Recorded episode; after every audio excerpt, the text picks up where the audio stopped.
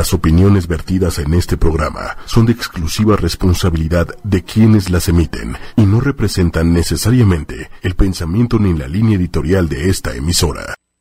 ¿Qué tal, queridos amigos? ¿Cómo están? Bienvenidos a un programa más de Sabor, Olor y Sazón. Mi querida Cintia, ¿cómo estás? Hola, muy, muy contenta de estar como todos los jueves con ustedes por ocho y media a las seis de la tarde con unos invitados de lujo que tenemos. Así es, hoy vamos a tener un programa muy divertido muy divertido y, y muy ameno, ¿no? Tenemos a Horacio Castelo, mi querido Horacio, ¿cómo estás? Ah, Pati, pues feliz de estar aquí contigo y con Cintia, la verdad, y aquí con mi querido Diego, que... Y Diego Rodero. Oye, Diego Rodero es una eminencia dentro del mundo de, del buen vivir y del buen beber, así que imagínate qué padre ponernos aquí y estar aquí con ustedes en su programa, muchas gracias por invitarme. Así es, Diego, bueno, pues ya te presentaron, Diego, ¿cómo estás? Bienvenido. Muchas gracias, súper contento, este, también un placer aquí estar con Horacio y ya me empezó a compartir algunos de sus proyectos que al ratito seguramente nos platicará. Así es. Pero súper contento, Pati. Muchas gracias y gracias, Cintia. Falta, falta una invitada que es la chef Jerica Muñoz. Viene un poquito atrasada. Hay manifestación en reforma. Yo venía casi nunca, ¿verdad? Estamos muy cerquita aquí del Ángel. Y bueno, pues ya Erika viene un poquito atrasada. Ella es la chef de, bueno, fue chef de Astrid y Gastón. Ahorita nos va a platicar qué proyectos tiene. Pero ¿por qué no empezamos con ustedes? A ver, platíquenme qué, qué, están haciendo ahorita en el mundo de la gastronomía. Diego, empezamos contigo. Sí, si quieres, por favor, adelante. cuéntanos. A ver, Bueno, pues, pues la verdad es que es una industria que creo que a todos nos encanta y es muy divertido porque es donde tocas la la sensibilidad de la gente a través del paladar, ¿no? Entonces, eh, yo eh, y mi familia tenemos una, una, empresa que es la castellana, eh, donde nos dedicamos, nosotros decimos que a crear experiencias, ¿no? Porque al final no es ni vender vino ni vender alimentos, es ayudar a la gente a crear una experiencia mucho más padre a la hora de, de juntarse con los demás en la mesa, ¿no? Entonces, em, ayudamos al consumidor final en nuestras tiendas, a nuestros amigos restauranteros en sus en sus eh, lugares para atender al comensal, ¿no?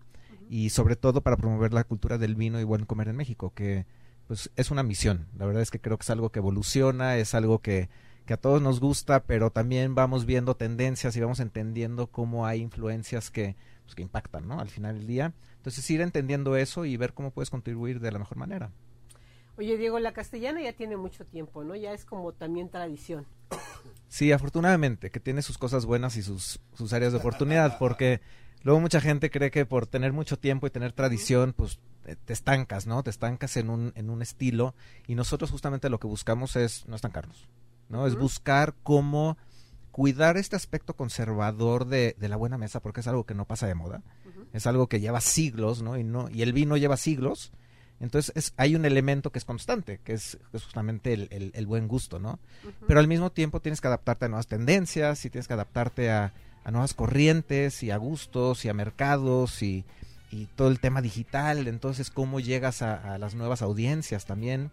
Entonces, sí, la castellana lleva mucho tiempo, afortunadamente, em, pues llevamos más de 50 años en el mercado mexicano y, pues con muchas ganas de seguir construyendo y de, de seguir innovando también, ¿no? Que creo que es algo que también siempre tiene que estar ahí.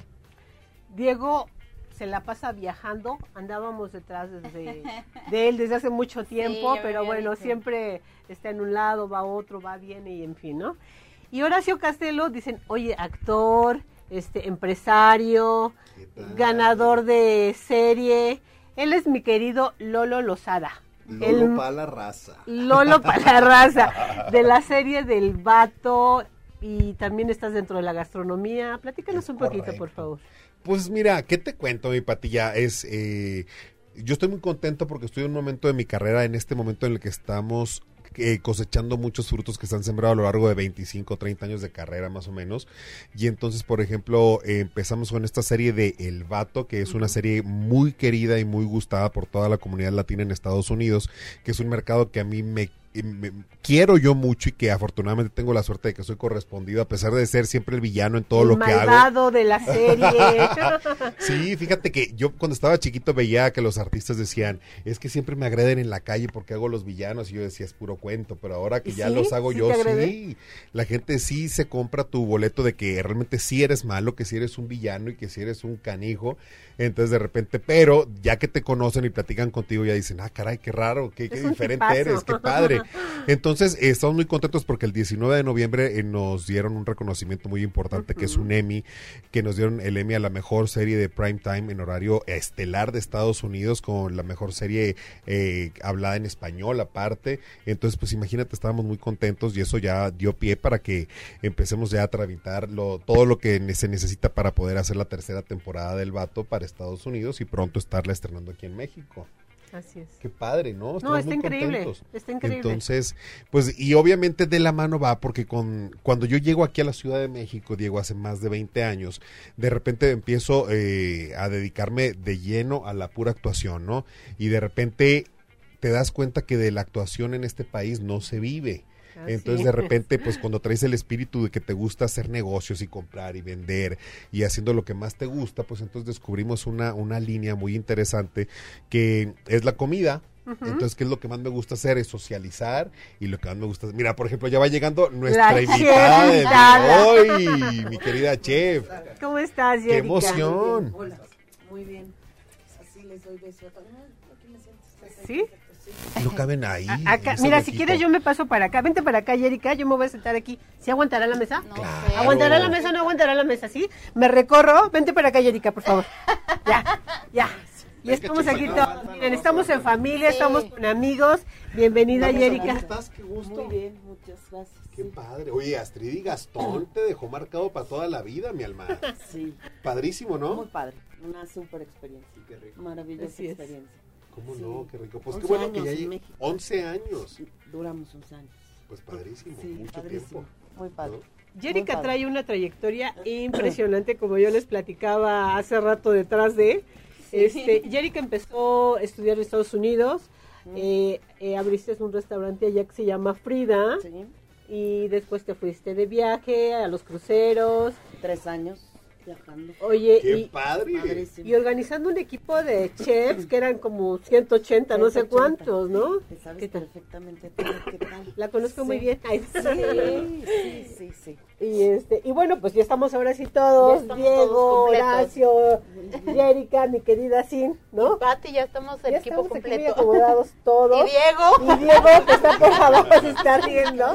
Estamos- ya les había comentado que estamos estrenando este Cabina. cabina. Hoy tenemos salita. La verdad es que Manuel Méndez siempre nos está Sí, buscando nos consiente. a- a- acomodarnos y este y que estemos más, mejor, ¿no? Sí, así es. Ya traen- traemos la valía, ya no Ya, tenemos el ya micrófono. no tenemos acá. Sí, nos vamos a tener que hacer ahorita- no, No, ahorita- Diego, vas a tener que entrar otra vez y No, vas a no es tener cierto. porque ya me No, contaron ahorita- a ahorita- Cintia y Cintia falta. No, pero aquí me. Aquí. Tú haces para acá, Aquí eso para ya. acá, eso, acá para acá. Ahí está, mira, ya estamos Bueno. los cinco completos. Oye, qué, qué colorido esto parece como Ya, es que de la- la otra. Está ajedrez bien algo, padre, todo muy ¿no? colorido. Sí, Sí, qué padre. padre. Por eso digo que sabor Ah, olor y sazón se oye y se escucha, Sí, ¿no? se oye y se escucha siempre. Así es. Digo, se oye se escucha, se ve ya saben, amigos. Oigan, pues escríbanos. Recuerden que pongan eh, yo escucho sabor, olor y sazón a través de arroba ocho y media y háganos algún comentario. Traigo algunos regalitos, me- me mandaron revistas de, eh, de Club Batel, tengo revistas de, del arroz, recetarios de arroz Sí. y tengo algunas otras cosas, unos libros, así es que ya saben, tienen que tallar a algún amigo porque sabor, olor y sazón se ve y se escucha. Nos estabas platicando un poquito lo que lo del premio que te entregaron antes de que llegara Jerica. Ya, pues Jerica, es que Sí, tú no lo sabes, Jerica, pero tenemos una serie fantástica que está en Netflix que la pueden ver que se llama El Vato. Está la primera y la segunda temporada y a partir de la semana pasada está transmitiéndose también todos los fines de semana, todos los domingos por TNT Y por Warner y por otro canal que se llama Spade, que ese no lo conocía, pero resulta que ahí está y está teniendo pues muy buena aceptación como la tuvo en Estados Unidos primero, lo cual nos llevó a ganarnos este Emmy a la serie más vista el prime time de Estados Sí, Unidos en español, entonces estamos muy contentos. Qué padre, ¿no?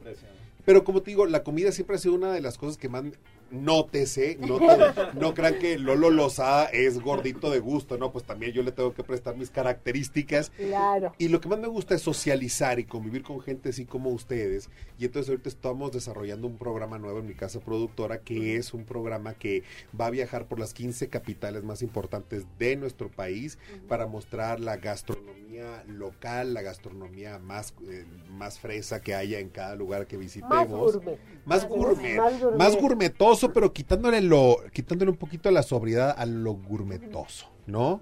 Está bien padre, la verdad está bien bonito el programa que estamos haciendo. Estoy acompañado por una chef que es muy querida por los chefs más importantes que hay en este país, que es Carla, Carla Vallejo, y estamos muy emocionados con eso, muy, muy emocionados. Sí, eh, nos comentabas eh, hace ratito antes de entrar que lo que están haciendo es que van a, a donde la gente come, o sea, los lugares emblemáticos, eh, la comida típica y también resaltan los productos de cada de cada o sea, de cada zona, ¿no? Exactamente, así como si vas a Sonora, que yo soy allá de Sonora, pues te voy a dar comida que tenga que ver con el chiltepín, con nuestros callos de hacha. Y ya se te dice la broma, ¿no? De que hayas sacado tu salsa.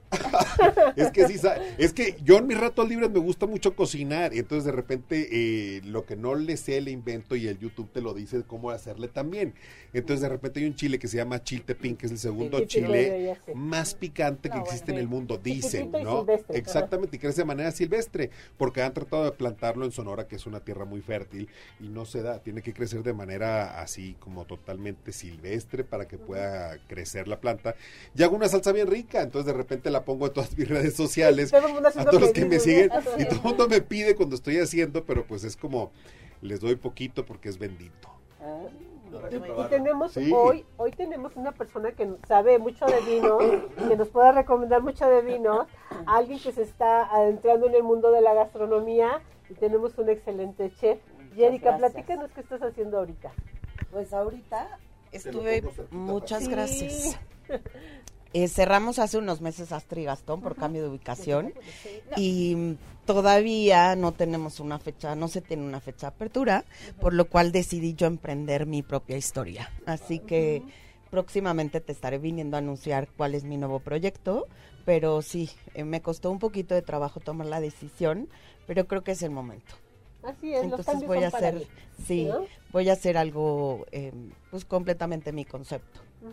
Tú, tú hacías mucho lo de la comida peruana y la comida de china y peruana. Bueno, es que la cocina peruana eh, también Tiene eso, la influencia de la cocina eh, china, que se llama cocina chifa, y de la cocina japonesa, que se llama cocina Nikkei. Entonces ahora voy, pues toda esa experiencia que tuve a lo largo de 11 años trabajando en Astrid y Gastón y, y trabajando con Gastón, pues es lo que voy a crear con productos mexicanos, eh, ciertas cosas mexicanas o peruanas, pero utilizando nuestros productos, los productos que tenemos en México. Sí, a, a mí me da mucho gusto el programa de hoy porque tenemos mucho talento, Sí. ¿no? Invitado el día de hoy. La verdad es que son grandes empresarios, cada, cada uno en su giro, y este y pues muchas experiencias que platicar, ¿no? Sí. Padre, sí. Se quedaron callados de Sí, todos Ay, qué de- Ay, no, es serio, por favor. ¿Qué, no, ¿qué tipo de experiencias quieres que te contemos de nuestra vida? como- Gastronómica. No, la verdad yo tengo la oportunidad, no tenía el gusto de conocerlos a, a Horacio y a Jerica, pero sí a Diego. Y entonces yo siempre le platico a, a Patti que para mí Diego es una persona increíble, superhumana, es empresario, tiene su, su negocio, que e- es una tienda gourmet, pero aparte a- le apuestan a proyectos nuevos, eh, a vinos en Ensenada, que les voy a contar que Diego fue el primero que me llevó a mi primer viñedo aquí en México, yo no conocía, me gusta mucho todo lo de los vinos, pero no conocía nada y me decía Diego, ¿cómo es posible que te guste y no sepas cómo es una uva? O, o que hayas visitado... pero... Pero, pero sí, la verdad es que sí. Pero lo pensó y me lo dijo. Y entonces Diego me dijo, yo te voy a llevar a un viñedo. Y yo así de bueno. Y fuimos a, a Ensenada y bueno. ¿Qué tal? Maravilloso. Sí, sí, sí. Y Diego tiene varios este, proyectos de vinos muy padres, muy buenos. Y bueno, yo, yo feliz de trabajar con él, de conocerlo, de ya conozco a su hermano y todas las tiendas que tienen. Ahorita abrieron una, una castellana en Polanco. Sí. Polanco en Horacio, esquina conmigo. Ajá. ¿Qué tal? Le, le pasamos el micrófono para que se escuche. Que tenemos también uno, Sí. Ambiental se escucha, pero a ver, platícanos un poquito más de tu proyecto. Sí, claro. Digo, gracias por las palabras, Sin. Y digo, y al final es es súper interesante escuchar que las cosas se construyen con el tiempo, ¿no? La verdad es que la empresa, pues, la fundó mi padre, pero al final somos muchos colaboradores que a través del tiempo hemos trabajado en construirla y es y a través también de socios y de clientes y de proveedores y de restauranteros que confían en el proyecto y al final se construye como esta red, ¿no? Porque al final un restaurante necesita comensales, pero un proveedor necesita clientes, entonces, y una tienda necesita gente que quiera ir a comprar, ¿no? Entonces, e, es, se arma una red y un equipo muy, muy padre, ¿no? Dentro de la industria que creo que es lo que nos une a todos. Este nuevo proyecto es una tienda que está en Polanco, en la calle de Horacio, esquina con Newton. Y al final Polanco pues es un, es un centro muy importante para nosotros. Tuvimos alguna tienda ahí hace mucho tiempo, pero no encontrábamos un local que, que tuviera esa personalidad y el tamaño que necesitábamos para el proyecto. Y tenemos una gran cantidad de vinos, tanto mexicanos como internacionales. eh, muchos embutidos, quesos y productos españoles principalmente, pero también de todo el mundo, enfocados a paladares exigentes y tener lo mejor de lo gourmet. Y obviamente pues un servicio personalizado, que es lo que nos caracteriza. Así que ahí estamos a sus órdenes. Oye, digo, ¿yo le puedo preguntar? Claro, Sí, claro, adelante, Oye, por es favor. que, eh, por ejemplo, es un negocio familiar que inició tu papá, entonces, pero a ti, ¿de dónde te surge el amor por, la- por todo lo que tú vendes en, en la castellana? Porque no te venden solamente productos, te venden experiencias bien ricas. Sí, es buena pregunta porque yo creo que todos los que estamos en empresa familiar o deberíamos de cuestionar, ¿no? Cuestionarnos si es lo que nos gusta, lo que nos apasiona. Entonces, yo en reiteradas ocasiones he tenido así mis flashazos de, ok, voy a dejar esta industria, ¿no? Y al final siempre regreso, porque, porque al final se vuelve una pasión y es algo, y el vino y la comida es algo tan rico, y es algo tan, tan emocional y tan profundo que al final es difícil soltarlo, ¿no? Entonces, y te tiene que gustar el negocio y te tiene que gustar también atender al cliente y al consumidor y trabajar con gente que a mí me apasiona. Entonces, al final, eso te inspira y eso también a mí me han tenido a ti. Porque, porque siempre es construir, siempre es ver cómo puedes mejorar tu servicio, cómo puedes traer nuevas propuestas a, pues, a todo el canal, ¿no? A restauranteros, a chefs, al consumidor final y pues a quien se deje, a quien quiera. Qué padre está eso. Sí, está muy padre. Ok. Porque fíjate, nosotros eh, tenemos allá en el norte una cadena de pastelerías que se llaman Pastelo. Pastelo. Eh, yo me apellido Castelo, Castelo, entonces Pastelo. mi hermana, que es como un genio creativo y un genio para los negocios, mi hermana Norma, que está soltera y no tiene novio y es un gran partido. No, bueno, solos solteros, por favor, por favor de mandar currículum. No, es que luego No, siempre me regaña y dice, es que nunca hablas de mí en las entrevistas. No, no, pero ella que es como, tiene- sí, claro, eh, tiene una visión empresarial como muy única. Entonces de repente en estas empezamos a decir, nosotros tratamos de, de endulzarle la vida a la gente, es como un parte de nuestro eslogan. Y de repente, pues lo que, lo que, con lo que más hemos trabajado en los últimos casi 20 años que tiene nuestra franquicia de pastelo, es eh, nosotros no vendemos pasteles, vendemos momentos pastelo, vendemos experiencias. Porque yo me acuerdo de niños, como mi mamá le gustaba la repostería demasiado, tú llegabas a mi casa y mi casa, de, a toda la cuadra alrededor olía a pastel de vainilla o pastel de chocolate. Entonces los amigos míos de mis hermanos llegaban a, a- a buscar recortitos de pastel o, o siempre llegaban por pastel y eso nos generaba unos momentos eh, que lo recuerdas con el tiempo como algo bien bonito. Entonces por eso te decía cuál era tu experiencia en eso, porque de repente tú creciste en ese ambiente y ves el efecto que produce el alcohol en la gente, que generalmente es como muy positivo y de convivencia, de unión. Y lo mismo los pasteles, siempre son como para festejar algo. La comida siempre te reúne a festejar un cumpleaños, una fiesta, un aniversario, un algo que quieras festejar. Entonces me hace que cuando tú vendes experiencias, que es el caso de, de los que nos dedicamos a, a algo que tiene que ver con la comida, con la bebida, vendes experiencias que no solamente es el gusto, sino el olfato y la vista que te entra por todos lados. ¿O tú qué opinas, Erika? Completamente. ¿Verdad que sí? Sí. Ahorita que decías algo de los pasteles, a mí de chiquita me encantaba hacer pasteles y cuando dijiste los olores de vainilla, de chocolate, me vino a la mente cómo hay ciertas cosas o ciertos momentos que completamente, o sea, Se te guardan, llevan, ajá. sí. Pero ahorita que dijo vainilla, chocolate, dije vainilla, chocolate, yo pasteles, mi casa, que me encantaba hacerlos y, y es como si estuviera oliendo ahorita de la vainilla. ¿a quién hiciste tu primer pastelito en el hornito de Lili? Ah, yo lo tenía, Es- yo tenía ese. Eh, eh, es que No, yo, Ah, sí, yo yo también, también, y yo la de las pizzas y la de los raspados, sí, Sí, todos. ¿de verdad? ¿En serio? Sí. ¿A quién le hiciste tu primer pastel? Pues yo creo que a mis papás. ¿Y qué sentiste? ¿Te acuerdas? Es que empecé como muy chiquita. O sea, muy chiquita. Siempre los juguetes que les pedían los reyes eh, tenía que ver con comida. Claro. A veces no me, mis papás siempre han viajado mucho y a veces no me traían lo que yo les pedía a los reyes. Y entonces tocaba que se iban de viaje y me traían cosas de Estados Unidos, que pues no era mi hornito que yo les había pedido y que yo veía aquí en las tiendas, ¿no? Pero mm, sí, empecé como muy chiquita y, y siempre pedía o para hacer helados o para hacer raspados o el de las pizzas. Entonces yo creo que fue a mis papás o alguna de mis hermanas. Somos tres mujeres y las tres muy unidas. Así que siempre jugábamos a la es que- comidita, que al lo- súper. Lo que decía Horacio, lo que estás diciendo es que la comida, los momentos de cocina en casa son los que te hacen muy familiar, los Sí. que unen las, la, todo, o sea, todo, todo torna en- alrededor de la mesa. Desde cómo preparas, o sea, yo ya saben todos los que me escuchan que no soy muy diestra en esto de la cocina, pero, Pero sí te gusta recuerdo, me, me Sí. gusta Claro. comer y me gusta probar un vino y aprender de maridajes. Y te juro que tengo tantos recuerdos, como ahorita decías, de casa de mi abuelita y los olores. Cuando vas a un restaurante y Te y- y- transporta exacto, Pruebas un completamente. platillo que dices, wow, esto está, está muy rico, pero aparte se siente el amor con, con el que lo hacen. Y se nota la diferencia de cuando algo pasó que dices, "Ay, como que algo faltó aquí. Pero aún así, el trabajo que hay en las cocinas es brutal. Sí. Siempre Sí, lo mencionamos sí, sí, aquí. Sí. Y deberían de ver a Erika trabajando y estando en la cocina. Yo fui alguna vez a cocinar contigo, bueno, nada más este voy voy invitada a probar todo lo que preparan, pero o sea, con una disciplina y creo que eran casi todos hombres, ¿eh? Pero Erika, pero aquí me dejaron sucio, pero aquí me falta esto y así, ¿no?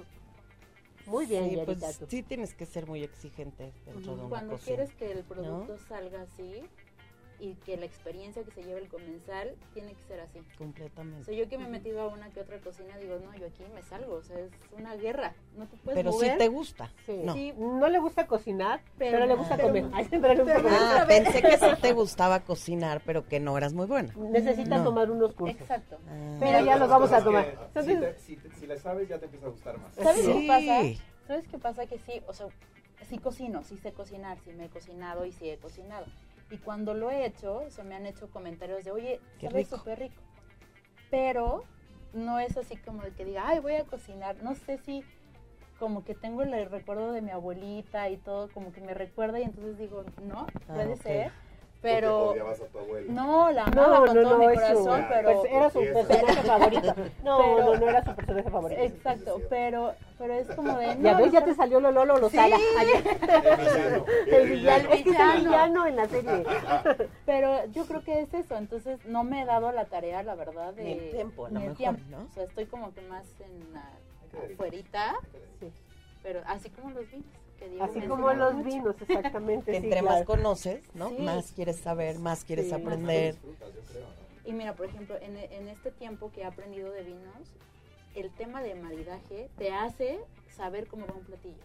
Qué ingredientes tiene, cómo sabe, cómo huele, si está bien el proceso o no. Y entonces, quieras o no, luego ya aquí cuando han venido otros chefs en los programas de, ah, sí, claro, esto. ¿Por qué no sabes cocinar? Yo, bueno, pues estoy aprendiendo, estoy aprendiendo. Entonces siempre hay una oportunidad alrededor de la cocina que pasa algo que une a la gente, que das experiencias, este, o sea, desde ir a un restaurante hasta la serie que estás haciendo y los programas que van a salir, que a mí se me hace súper interesante, poder llevar a la, a la gente a que vea lo típico, lo, o sea, Sí, porque muchas veces esos lugares no se llegan a conocer, Exactamente. ¿no? O sea, los huequitos, los rinconcitos.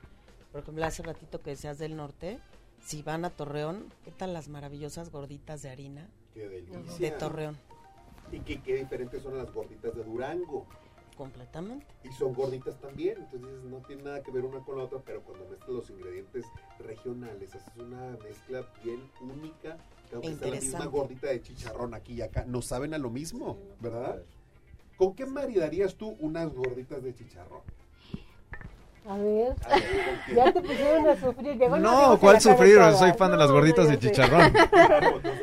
Mira, de entrada tiene que ser vino mexicano. Y lo, y lo más divertido, yo cuando hablamos de maridaje, a mí me apasiona el maridaje. Y si quieren que me ponga técnico, me voy al último detalle, les digo, sí, pero ¿cuánto le echaste de, de pimienta, no? Porque pues, no es lo mismo una pizca que, ¿no? Pero yo cuando hablamos de maridaje me encanta decir que la gente tenemos que experimentar.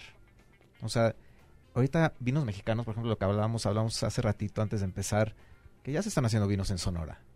Sí, lo que Sí. Vinos buenísimos en Sonora, y vinos en Chihuahua y en Aguascalientes, digo, aparte de las maravillas que hay en Ensenada, que lo platicábamos en Valle de Guadalupe y los valles, Valle de la Grulla y todos los valles que están alrededor de Ensenada, pero la realidad es que, si a mí me preguntas, yo me iría con un vino de Querétaro.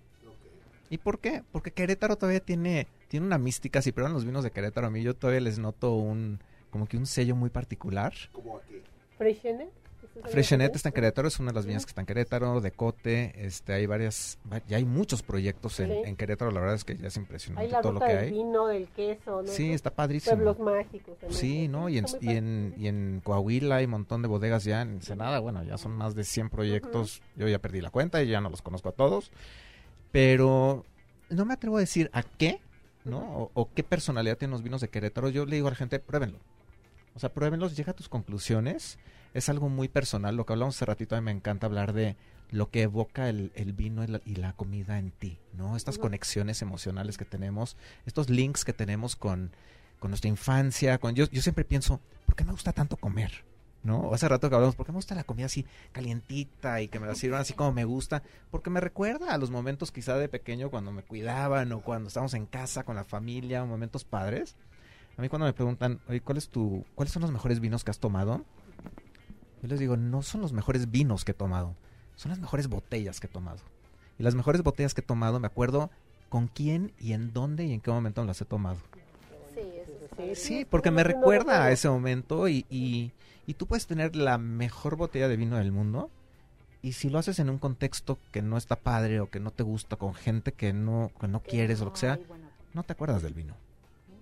¿No? Entonces creo que eso está muy padre y, y el poder probar diferentes cosas y comida. Y ahorita que estamos platicando de tu programa, ya lo quiero ver.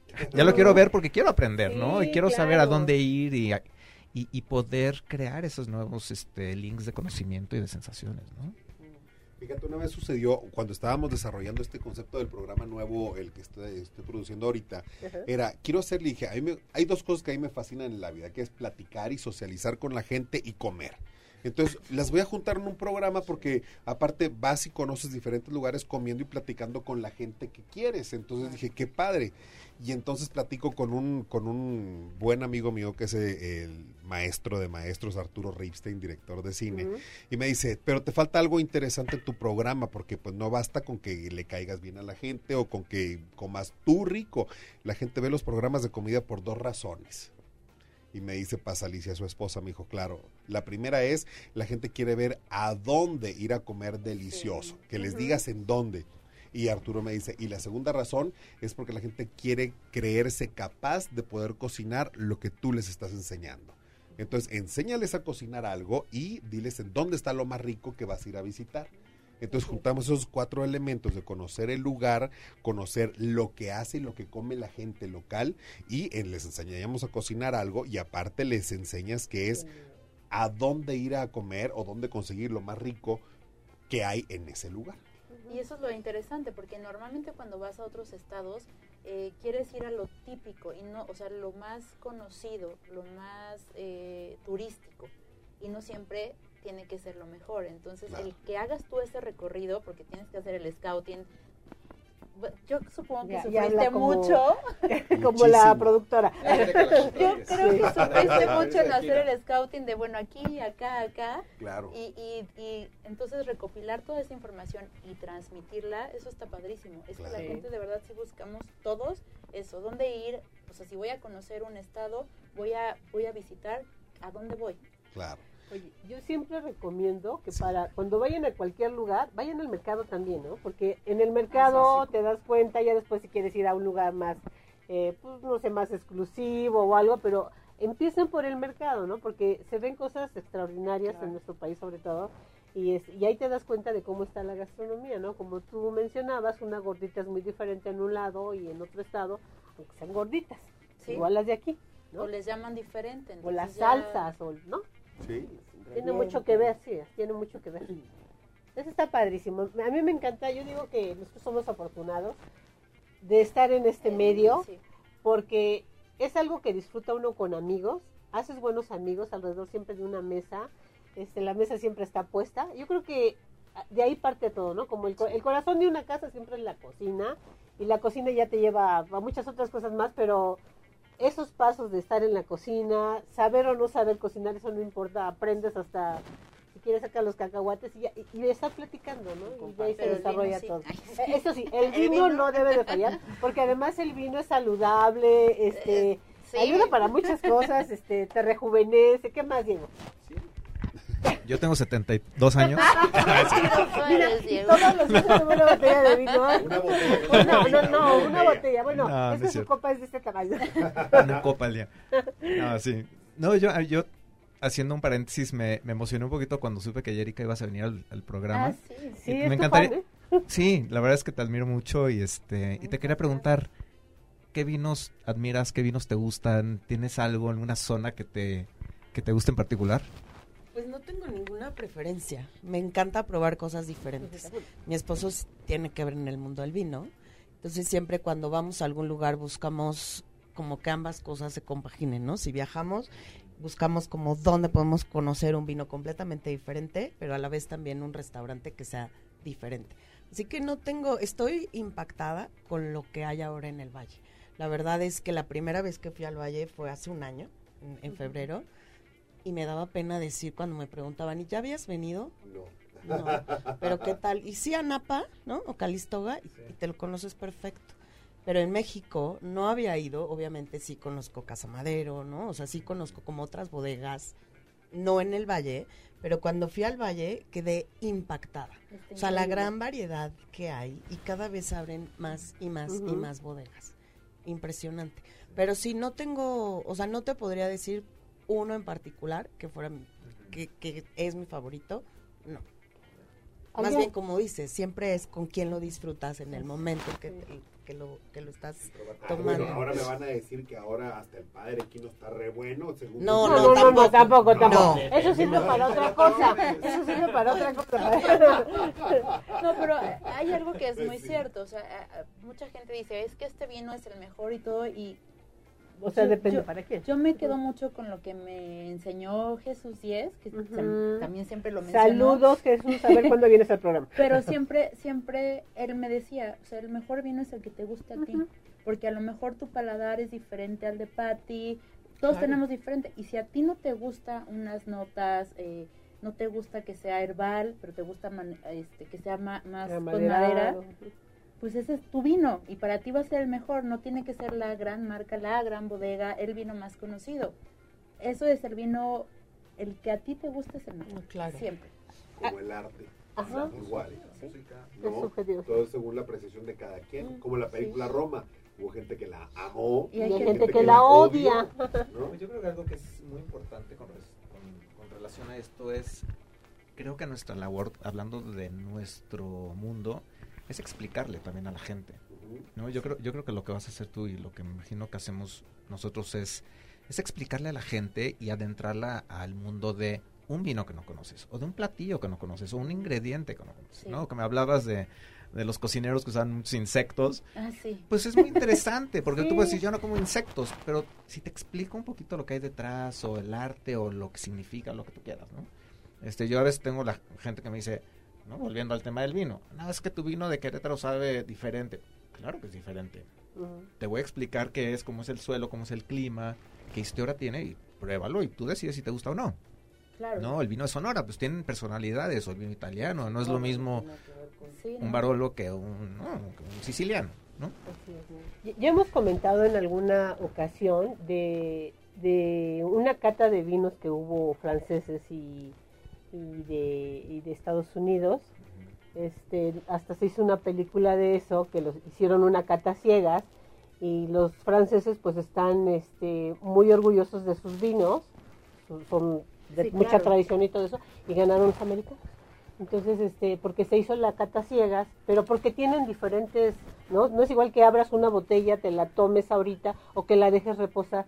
Tiene muchas cosas que ver justo lo que tú decías, ¿no? Y es muy es muy muy diferente un- yo, yo por ejemplo lo comparo mucho con el arte por supuesto pero también con las personas Tú no puedes decir es que esta persona es mejor que esta. Esta persona es como Sí. es y esta otra persona es como es. Entonces, todos tenemos virtudes, defectos, personalidades, temperamentos y tú escoges cuál, cuál, cuál te gusta más, ¿no? Pero al final, creo que eso es padre. También puedes decir, oye, este platillo quizá no te suena porque nunca habías probado esta combinación de, de sabores, de ingredientes, de texturas, de lo que tú quieras, pero conócelo. O sea, date la oportunidad, está padre claro. eso.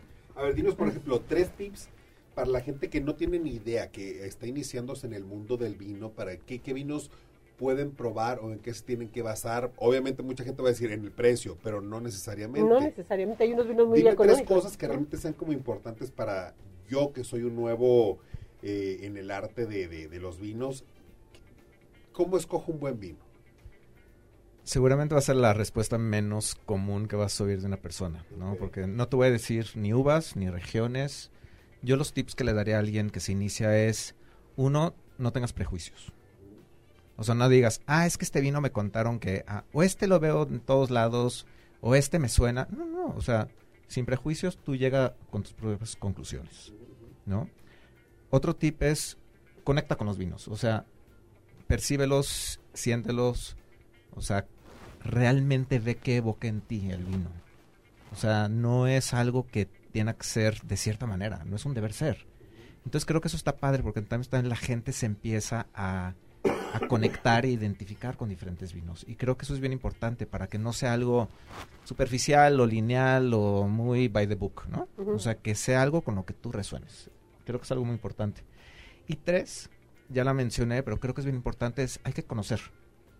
Hay que conocer, hay que experimentar, hay que darse oportunidades. Y relacionado con lo primero es no hay que juzgar. Si te dicen que este vino tiene estas características o esta historia o esta región, pruébalo. Lo peor que puede pasar es que digas, no es de mi tipo. Pero yo creo que estas tres cosas, te digo, son tips quizá poco convencionales, pero son lo que cuando yo hago alguna cata, alguna presentación o platico con alguien de vino, es lo que yo trato de promover. O sea, para que sea algo más, más humano, más trascendente, más profundo y no nada más decir, este vino no me gustó, porque bla, bla, bla, ¿no? Este, está bien, está bien que no te guste, o sea, eso no creo que está sujeto a discusión, pero llega a tu propia conclusión, o sea, siente por qué para ti es de una manera o de otra. Y también el atrever a, a- a experimentar y a probar, porque te- estamos muy casados con... Con, Con las marcas. sí, con- no con las marcas, sino con lo que las reglas de etiqueta dicen, ¿no? Es decir, los vinos tintos son para carnes, los vinos blancos Ah, son para pescados. Y ya no, o sea, ahorita puedes maridar con comida mexicana un mole con Sí. un vino espectacular. Y es, esa experiencia que hace en tu paladar es maravillosa, pero la gente dice, ¿cómo? ¿Con mole? Voy a, comer, voy a tomar vino. Y de verdad que sí queda.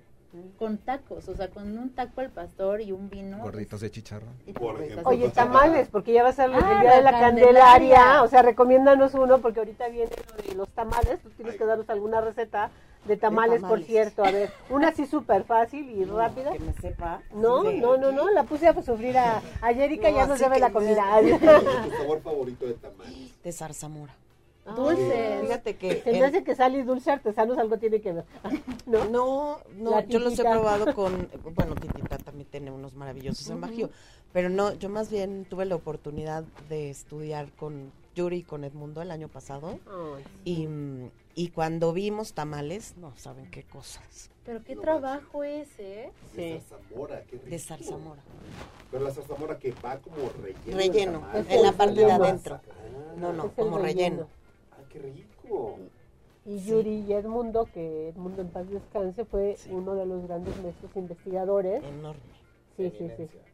Sí, Es una belleza escucharlo hablar. ¿eh? Es una enciclopedia. sí, así Sí. es.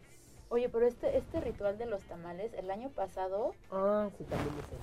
este, tuve la oportunidad de estar con una familia en Texcoco, porque mi mejor amiga es mexicana, pero vive en Holanda, ya tiene mucho tiempo, y entonces ella quería aprender a hacer tamales, porque decía, es que en Holanda, pues no No hay. ¿no? Pero quiero, no, o sea, quiero aprender esta tradición, porque en su familia, bueno, alguien con- muy cercano a ella, hace unos tamales, bueno, qué trabajarle, O sea, de verdad, me pusieron a La mí, yo no los iba a que le salgan los ojitos. y que, y que no estés de malas, Ah. porque si no, entonces ¿De salen verdad? pintos. Oye, y sí salen es pintos. cierto, eso es Sí. cierto. Te lo juro, la señora me decía, a ver, a ver, Sí. esto lo vas a hacer con mucho amor. Y yo, es que me da nervios, porque y si lo echo a perder, no, no, no, no importa, te vamos a enseñar. Y yo, ah, bueno, te lo juro que platicábamos, nos reíamos, este, que si la- las hojas las dejan un día antes y las secan, y luego el tamaño, y me decían, no, ya te pasaste, ponle más el doblado. Claro. No, es bueno, todo un arte. Es como, ¿te acuerdas de la película como agua para chocolate, no? Sí. Que Tita, pues según el estado de ánimo más fogoso, más contento, más todo, era como le quedaba la Sí. comida y ese sabor se lo plasmas a la comida, pero es real o no. A ver, la chef que nos diga. Yo creo que sí, Sí, es cierto, sí. ¿no? Y lo de los tamales, ay, sí, seguro. Y en un, Seguro, resta- seguro. en un restaurante, claro. Imagínate. Sí. Es que el estrés que se maneja en un restaurante es bárbaro, es Sí. bárbaro. O sea, desde que no te llegó un proveedor a tiempo, O no te llegó el cocinero. y hay que cubrir áreas y, y luego o los meseros. Es todo un conjunto, son un montón de O, o cosas. te manda a llamar a alguna de las mesas. Una vez me pasó una, una experiencia súper bonita. Un domingo lleno el restaurante, así entro cinco veces al mesero. Chef, es que en la mesa tal la quieren felicitar. Y en la mesa tal, pero de verdad que yo estaba en la línea y no podía dejar todas las comandas. No saben cómo trabaja Jerica Sí. en la Y pues ¿eh? cuando estás llevando tú todas las comandas, no te puedes distraer porque entonces ya confundieron una mesa con otra. Y yo voy en un momento, voy en un momento, así, cinco, seis, siete veces, chef, es que de verdad, en la mesa tal, y yo dije, bueno, pues no sé, ni aparte ni me dijo quién era. Era una niña de siete años, Ah. pero divina, que me dijo, tu cocina está maravillosa. Y el maridaje iba con sus papás. Y me explicaron los meseros que le servían un poquitito de vino con todos los platos que comió. Y me explicó, me dijo, la verdad el vino, digo, no me acuerdo, pero este tal vino no me gustó mucho con el pulpo. Preferí el estado de tira que el vino que tomé. Y yo así de, wow. Pero aparte la niña se paró, me dijo, te quiero felicitar por tu maravillosa cocina.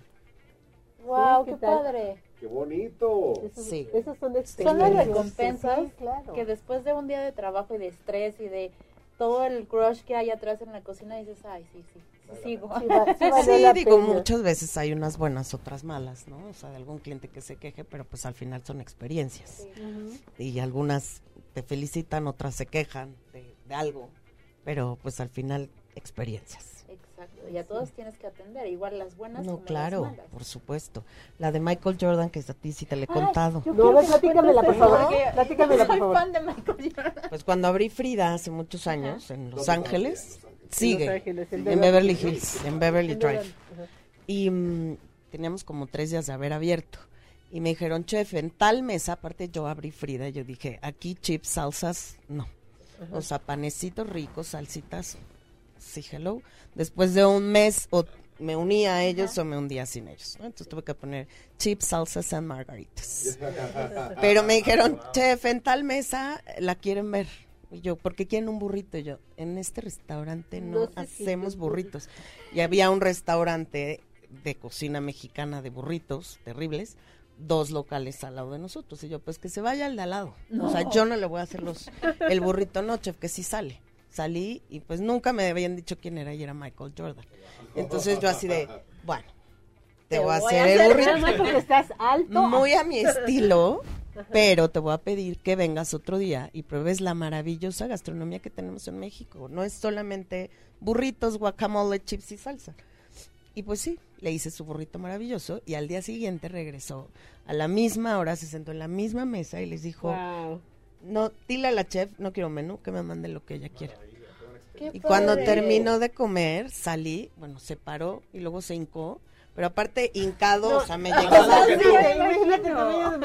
sí, y me besó la mano, entonces yo así de, no, no, por favor, párate, pero súper experiencia, me dijo, wow, no conocía nada de la gastronomía mexicana y a partir del día de hoy es mi favorita. Sí, Ay, qué Padre. sí, Sí, padres. Cada padres. uno tiene así sus Sí, historias, debe ¿verdad? tener algo Ya no platicamos lo de los tamales, que sí es cierto que si está uno de buenas Sí o de es cierto. malas, Ah, o sea, sí. platícanos, por favor. Ah, porque si los preparas y estás de malas, eso sí, a mí No me pasó una vez hace muchos años Sí. en casa de mi abuela, que toda la vida hacíamos tamales este para el 2 de febrero y nos enseñó a hacerlos. Y quien los cocinó, quien nos ayudó, una de las muchachas no estaba como de muy buen humor y salieron todos los tamales pintos. ¿Qué es pintos? Que se cocinan la mitad sí y la mitad no. O sea, como que medio crudos. Ajá. ¿En serio? Es cierto, es cierto. Sí, y yo alguna vez se lo pregunté a Yuri en las clases y también nos dijo que sí. Y, y- y luego dicen que hay que decirles groserías o algo, o no sé qué decía mi mamá. Decía, no, es que estos no se cocinan y no se cocinan. Un día de verdad yo, este. Yo decía, de Y ahorita verdad, o sea, yo estaba chica, no, yo estaba chica. Y, y sí, mi mamá dijo una este grosería. Grosería.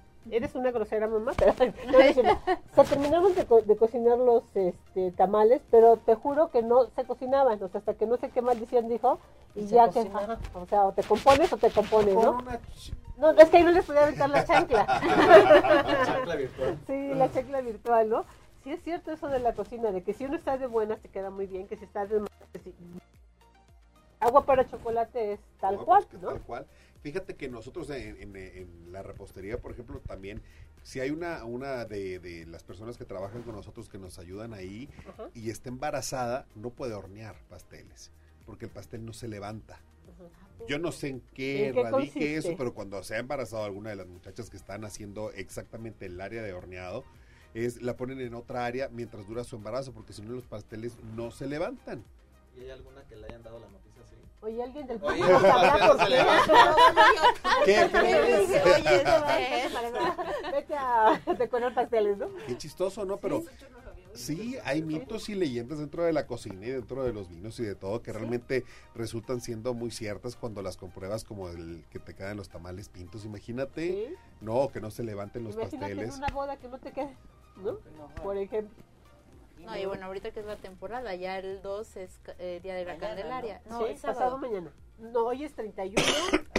Mañana es primero viernes, el El sábado, dos. sábado 2. Claro. A los que les tocó el niño. el niño Dios Por prepare. favor, preparen. Mi mamá ya está preparando. Hace mi mamá una salsita, unos estilo yucateco, que es con una salsita de masa de maíz, con chilito, achiote, este, carne de cerdo muy ricos, parecidos a los En hoja piripollos, plátano.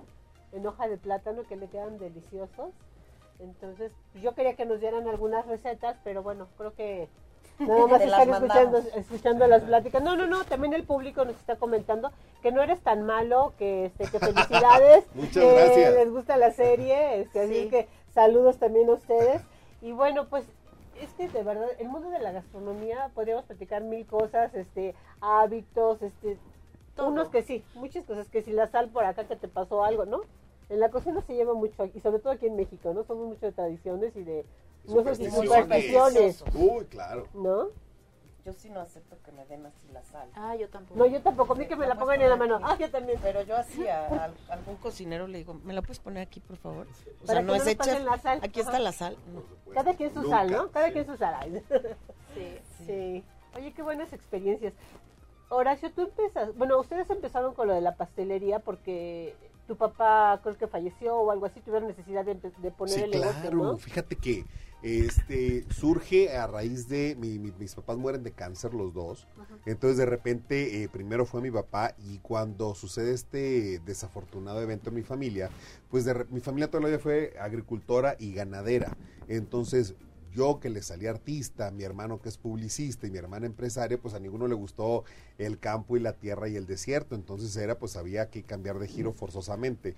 Y entonces, para poder iniciar algo, para que mi mamá se distrajera con algo, es si tú has sido tan buena repostera toda la vida en casa y haciendo pasteles así de super lujo para bodas y eventos como muy padres, pues ¿por qué no lo hacemos ya de una manera como más Las mejores comercial? bodas de Hermosillo. Las mejores. Ay, bueno, tú todo sabes.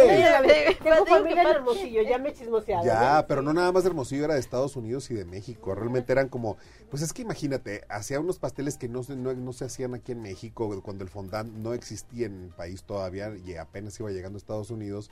Mi mamá ya los hacía, entonces eran pasteles que los vendían en dólares y carísimos, entonces realmente era muy poca la gente que tenía acceso a esto. Pero no era como un negocio en sí, era como su hobby, que resultó un hobby muy redituable.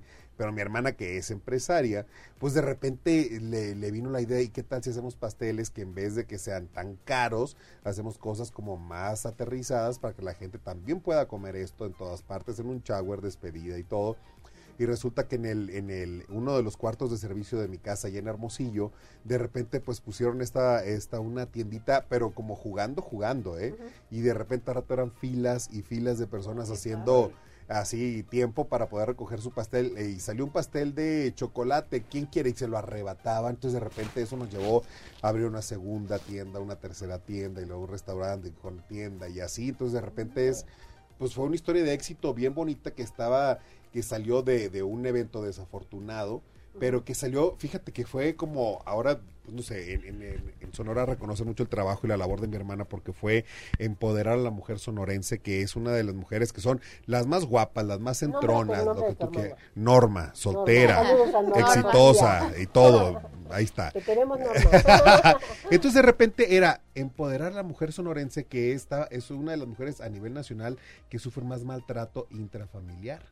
Entonces es empoderar a la mujer, decirle, tú tienes el poder de poder decidir y mantener tu casa y llevar la, la, la, vida de tu familia completa. Y de este, perdón, es una alergia terrible. Entonces de repente eh, no solamente generas una, una fuente de trabajo muy importante en tu comunidad, sino que además eh, eh, todo el ejemplo que les das a las mujeres que tocan su trabajo, de repente se va esparciendo por todas sus colonias y por todas sus ciudades y ya por todo el estado y ya ahora empiezan a hacer eh, eh, pues hacer eco en muchos estados y dices oye qué impresionante que una labor que empezó por hacer lo que a uno le gusta pero aparte uno tiene que hacer lo que a uno le gusta pero también para lo que uno es bueno porque hay un ejemplo muy claro que pone Odín Dupeirón, ¿no? Que de repente es, es que yo quiero ser cantante. Pues sí, güey, Pero pero no cantas de la fregada y no tienes voz. Sí, sí, sí. Entonces, cuando tú descubres realmente el potencial que tienes, eh, si sabes hacer pasteles desde niño y te queda bueno y te gusta, pues funcionó y ahora es un negocio muy exitoso. En mi caso, como actor, cuando yo decido venirme aquí a la Ciudad de México a probar suerte como actor, de repente era, a ver, compadre, ubícate, ¿qué tienes? Vete en un espejo, puedes ser galán de telenovelas y yo decía, no. Entonces, que sí puede ser con esta voz y con esta personalidad y con este tipo físico, dije, pues villano sí puedo ser. Pero entonces el día Muy que tú bueno. te... Gracias.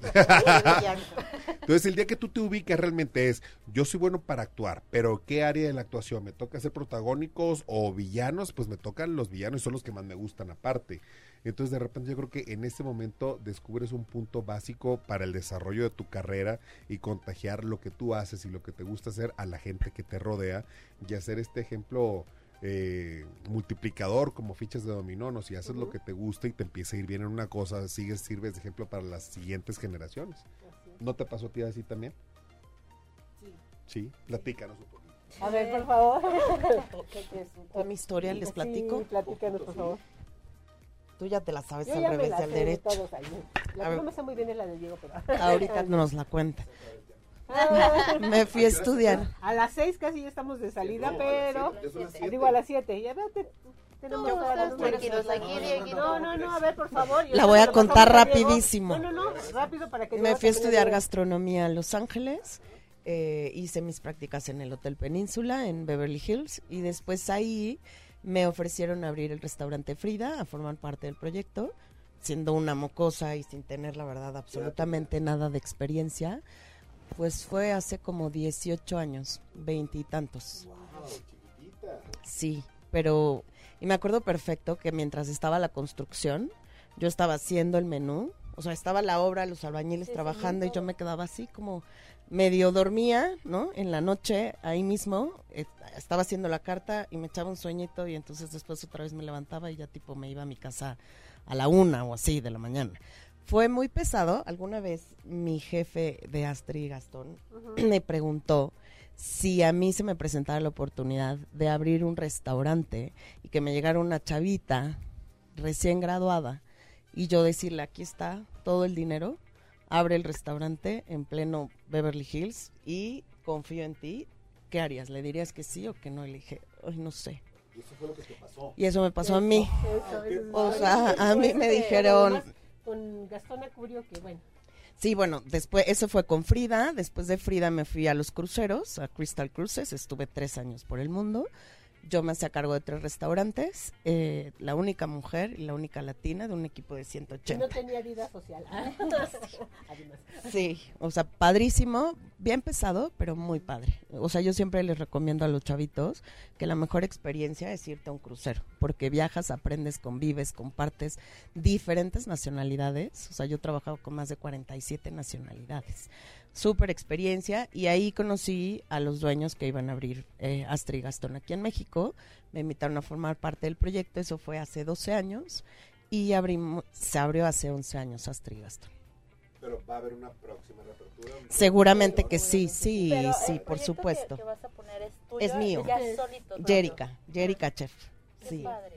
Sí, ya va a ser. Ya nos tienes que contar. Sí, nos Sí. tiene que invitar también. Este año, por supuesto. Sí. Sí. Diego también tiene una historia. Rápido, cuéntanos, Diego, cómo te. Pero hay que hay que- hay que hacer otra ronda para seguir con la historia. Yo sé que viene de familia, pero rápidamente cuéntanos un poquito más de ti. No, re- realmente creo que es, en, en mi caso, eh, mi historia es, es de privilegio por haber nacido en, en una familia donde mi padre es, nació en un viñedo en España y aparte es un gran ser humano y un gran eh, emprendedor. Entonces realmente mi historia es haber tenido la oportunidad de, de nacer en esta familia y de poder ir eh, tomándole el gusto tanto a la industria como al comercio, a los negocios. Em, tuve la oportunidad de trabajar en España, también en una empresa vitivinícola.